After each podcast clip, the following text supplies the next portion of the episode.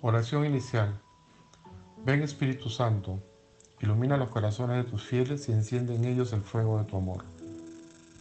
Envía Señor tu Espíritu y todo será cambiado y se renovará la faz de la tierra. Oh Dios, que llenaste los corazones de tus fieles con la luz de tu Espíritu, haz que sintamos con rectitud y gocemos siempre tus divinos consuelos. Por Cristo nuestro Señor. Amén. Lección Divina del Santo Evangelio según San Marcos, capítulo 12, versículos del 13 al 17. Enviaron donde Jesús a algunos fariseos junto con partidarios de Herodes.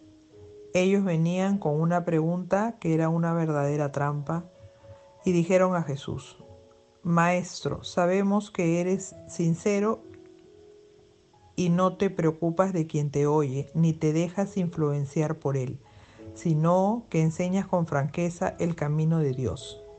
Dinos, ¿está permitido pagar el impuesto al César o no? ¿Debemos pagarlo o no? Pero Jesús, que veía su hipocresía, les dijo, ¿por qué me ponen trampas? Tráiganme una moneda para verla. Demostraron un denario y Jesús les preguntó, ¿de quién es esta cara y lo que está escrito? Ellos le respondieron, del César. Entonces Jesús les dijo, lo que es del César, devuélvanselo al César, y lo que es de Dios, a Dios. Y quedaron muy sorprendidos de esto. Palabra de Dios. Gloria a ti, Señor Jesús. Lectura. ¿Qué dice el texto bíblico en sí mismo? Política y religión. Los fariseos rechazan la dominación romana al César y los herodianos al contrario la aceptan. Estos son enemigos y ambos le tienden una trampa a Jesús con esta pregunta. ¿Es lícito pagar tributo o no? Pregunta llena de malicia, apariencia de fidelidad a Dios. Vemos claramente que si Jesús decía que si había que pagar impuestos, los fariseos lo desprestigiarían ante el pueblo. Si afirmaba que no, los herodianos lo harían detener por los romanos. En ese momento no podía tomar una posición política. Jesús no condena el imperialismo romano, pero tampoco lo justifica, pues Él no mira los problemas políticos como nosotros. Toda la historia sagrada nos ha enseñado que Dios quiere para cada uno de nosotros y sus pueblos la libertad y la posibilidad de desarrollo. Jesús va directo a la respuesta que era urgente y necesaria en ese momento poner la política en su verdadero lugar y no confundir la fe con el fanatismo religioso. La fe exige de nosotros una obediencia total a Dios. Las personas que confunden la fe con una militancia política pueden llegar a justificar todo lo que haces por su partido, incluso hasta mentiras, muerte y más.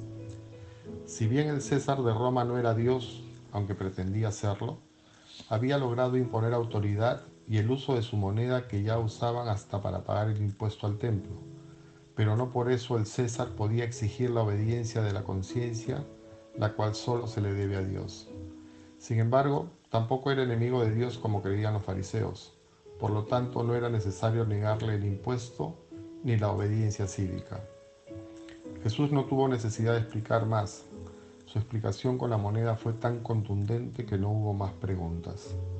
Al César lo que es del César y a Dios lo que es de Dios. Suficientes palabras para no estar de ninguno de los dos lados. Meditación. ¿Qué me dice a mí el texto? Me lleva a tomar determinaciones claras sobre la verdadera justicia, obediencia y honestidad que exige la ley de Dios Muchas veces por cualquier situación no correcta, hipocresía, mentira, le estamos negando a Dios lo que realmente le corresponde. Sin dejar de cumplir mis obligaciones terrenales, darle a Dios y sus leyes divinas el principal lugar en mi vida, que es el camino recto a la vida eterna. Oración. ¿Cuál es mi respuesta al Señor? Enséñanos a ver lo que es la vida para que así tengamos un corazón prudente. Vuélvete, Señor, mira que es hora. Ten compasión de estos tus servidores. Llénanos de tu amor por la mañana para que así vivamos todo el tiempo alegres y dichosos. Nuestra Señora de la Reconciliación, ruega por nosotros. Contemplación. ¿Qué conversión de la mente, del corazón y la vida me pide el Señor? Oh, fuente de amor eterno, ¿qué diré de ti? ¿Cómo podré olvidarme de ti que te dignaste acordarte de mí? Aún después que yo me marchité y perecí, tuviste misericordia más allá de toda esperanza y ofreciste tu gracia más allá de todo merecimiento. Amén. Acción. ¿A qué me compromete la palabra? Me compromete a ser más obediente, dando a Dios lo que es de Dios sin límites. Ejercicio de la lección divina para el grupo Nazaret.